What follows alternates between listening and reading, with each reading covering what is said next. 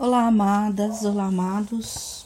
Hoje nós vamos falar sobre a sexta lei espiritual do sucesso, a penúltima lei, que é a lei do distanciamento. E provavelmente para muitos, e eu me incluo, essa é uma das leis mais desafiantes. Segundo essa lei, para conseguir qualquer coisa, é preciso se desistir dela. E isso é muito contraditório inicialmente, porque como que eu quero algo e ao mesmo tempo desisto desse algo? Na verdade, a gente desiste do resultado que a gente imagina na nossa cabeça. Quando a gente tem uma intenção, e essa lei ela é um complemento forte da quinta lei, a lei da intenção e do desejo. Quando a gente tem uma intenção, a gente faz um filminho na cabeça, né? Que vai acontecer assim, assim, assim, assado. A gente cria uma caixinha. E a lei do distanciamento é destruir essa caixinha é entender qual é a natureza da minha intenção. De repente, para alguém, desejar um carro pode ser, na verdade, um plug com a minha vontade de ter liberdade. Ok, inicialmente eu vou buscar a intenção do carro, mas quando eu começo a entender todo o meu mundo interno e eu me desapego da ideia de ter o carro e converso mais com a vontade de ter algo que me proporcione liberdade, nossa, fica tão mais amplo o campo das possibilidades, né? Quando eu entro no estado de apego, eu quero mais uma vez a segurança na minha vida. Só que a segurança, ela é um tributo ao passado. A segurança só existe porque eu estou replicando algo que já aconteceu comigo.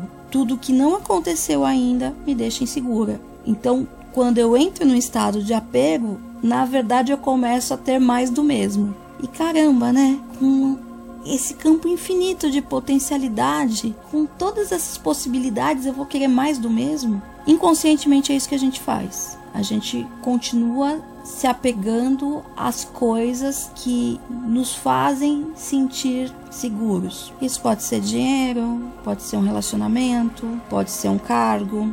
É o que o, Chopper chama de símbolos. O apego, segundo ele, vem da pobreza da consciência, porque a gente se sente seguro através dos símbolos e não das intenções reais do que, que aquele símbolo significa na verdade. Então, se eu me desapego da única forma que eu vejo, eu abro as possibilidades. Eu posso continuar intencionando o carro, só que eu entro num estado de observação atenta das possibilidades que é aquilo que a gente já discutiu na quinta lei. E começou a observar todas as possibilidades que vão se manifestando. E pode ser que essa intenção do carro me abra a consciência para uma série de situações e me leve para um, uma outra coisa que me dê essa liberdade que inicialmente eu gostaria de ter com o carro. A ideia é não ficar na caixinha, é não imaginar que a gente vai rodar um filme na nossa vida, que a gente já sabe o começo, meio e o fim. É entender que a vida é uma grande aventura e se colocar nesse estado de aventura, nessa abertura para que as possibilidades aconteçam. Porque, na verdade, toda vez que a gente busca muita segurança, a gente acaba se machucando. Aquilo nos agonia, aquilo nos aprisiona, e eu acredito que muitas das dificuldades que as pessoas têm no mundo hoje vêm desse apego extremo à segurança, porque ela virou uma moeda de troca da nossa alma. Então, às vezes, por segurança, eu me mantenho num emprego que eu não gosto e mato minha alma ali. Por segurança, eu me mantenho num relacionamento que eu não gosto e mato minha alma ali. Por segurança, eu vivo a vida que os outros gostariam que eu vivesse para que eu seja amada por eles e mato a minha alma ali. Então, viver nessa sabedoria da incerteza está profundamente ligado a ser muito fiel a si mesmo. Quando a gente está na nossa intenção e a nossa intenção está muito ligada a nós, aos nossos propósitos, aos nossos valores,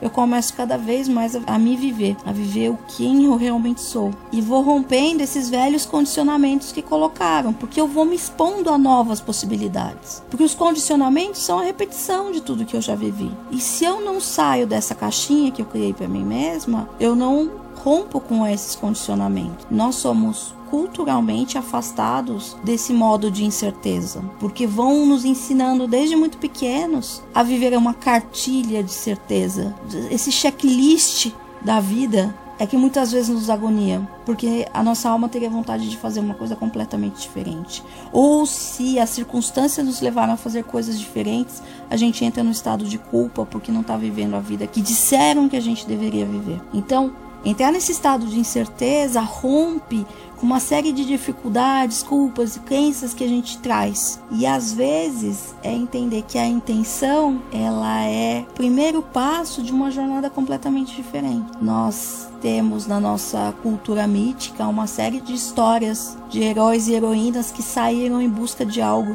E muitas vezes o que eles conquistaram nem era aquele algo. Ele sai para conseguir uma chave, um baú, um tesouro, e no fim ele acaba matando um monstro, casando com um príncipe, enfim, vão acontecendo mil coisas que não estavam no, na intenção inicial dele ou dela. E essas coisas é que realmente formam esse herói e essa heroína. E é meio isso que é a nossa jornada. Quando a gente se desapega e vai vivendo exatamente o que está sendo proposto pela vida, a gente vai agregando, porque na verdade o que interessa não é a intenção, é a jornada, porque é a jornada que nos forma. Quem leu O Alquimista do Paulo Coelho, particularmente é um livro que eu gosto muito, tem uma profunda lição sobre a ideia de que importa é a jornada. A gente tem sim uma intenção para atingir, mas na verdade o tesouro da história toda é o que você conquistou durante a jornada, o conhecimento, a resiliência, todos os recursos internos. E para que isso aconteça, você tem que estar aberto ao campo das incertezas. Você tem que estar disposto a ver tudo, a sair do estado da caixinha, da que você só vê muito focadamente o seu objetivo e começar a viver todas essas possibilidades. Isso não quer dizer que você abra a mão da sua intenção. A, a intenção continua te norteando. Nessas histórias é bem assim. Mas você começa a andar pelo caminho e talvez no final você seja até direcionado para outra coisa muito maior do que a sua intenção inicial, porque você jamais seria capaz de olhar aquilo, de ver aquela potência toda. Então a intenção inicial é como se fosse a isca para te levar para uma situação muito maior do que a que você imaginava. Quando você entra nessa lei do distanciamento, você para de forçar a solução dos problemas, porque você entende que, primeiro, se você começa a forçar a solução, você sai dessa sabedoria da incerteza, porque você deixa de estar atento. E segundo, você começa a criar novos problemas. Quem nunca passou por isso, de forçar uma solução e no fim acabar arrumando problema a mais? Quando você entende a incerteza, que há um caos ali e que daquele caos vai emergir uma solução, você entra num estado de atenção, mas ao mesmo tempo um estado de observação e espera que essa solução surja. Eu imagino que todos têm um episódio em que jogaram a toalha com relação a alguma coisa. E aí finalmente surgiu a resposta um tempo depois, mostrando que o tempo certo daquilo era muito mais para frente do que você imaginava. Então, isso é muito interessante de se olhar, de ter a humildade de entender que a gente não sabe o tempo certo das coisas, mas ao mesmo tempo a gente tem a potência da ação para fazer aquilo se manifestar. E observar também que a oportunidade, ela tá contida em todos os problemas da vida. E talvez essa oportunidade te leve para um caminho ainda mais interessante do que você imaginava. E tem muito a ver também com o que a gente falou na lei do karma, que você tem um problema, mas você leva ele de uma forma positiva e desse problema começa a tirar novas lições. E o autor diz que as que o resultado da aplicação da lei do distanciamento é o que todo mundo chama de boa sorte. E eu gostei muito dessa explicação dele. Ele diz que sorte nada mais é do que a prontidão e a oportunidade caminhando juntas. Na verdade, o que é a sorte? É o exercício do meu olhar para captar as oportunidades. Se elas estiverem misturadas na observação do caos, porque aparentemente o mundo é um caos, vai surgir uma solução que é muito mais benéfica para você e para os outros do que a que você imaginava inicialmente.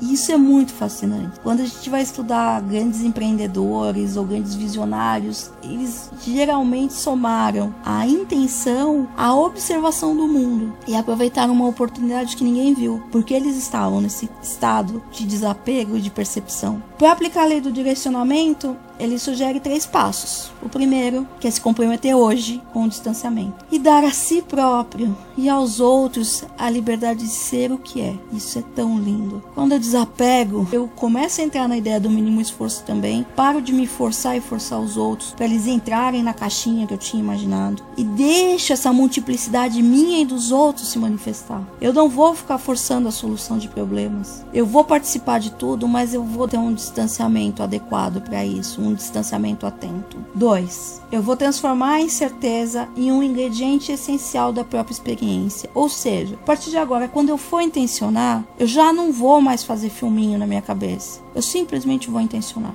E aí vou começar a observar as possibilidades de forma desapegada, porque de repente muita coisa vai cair no meu colo sem eu nem precisar fazer esforço. Eu vou ter disponibilidade para aceitar a incerteza e dessa forma as soluções vão, elas virão até a mim. E isso talvez seja a minha segurança. A segurança de olhar e falar assim: não, eu sei que as coisas vão se resolver. Provavelmente a gente tem alguma pessoa mais velha ou mais sábia como exemplo de quando a gente está muito atribulado e muito ansioso, essa pessoa fala: calma, isso vai se resolver. Tudo passa, vai vai dar tudo certo. E ela não tá falando porque ela quer ser legal com você, ela tá falando porque ela sabe, porque ela já passou por isso N vezes e já viu que não adianta ficar ansioso, que as coisas acontecem no tempo certo. E o tempo certo tá muito ligado ao observar a oportunidade. A gente acaba olhando muitas pessoas que a gente conhece e vê oportunidades aparecendo para elas e passando batido, porque elas não estavam com o olhar atento para a oportunidade. E por fim, entrar no campo de todas as possibilidades e antecipar a excitação, porque eu vou ter um monte de escolhas. Na verdade, eu tenho a intenção. E aí eu tenho tantos jeitos disso acontecer, e isso é tão empolgante e realmente é. Quando a gente sai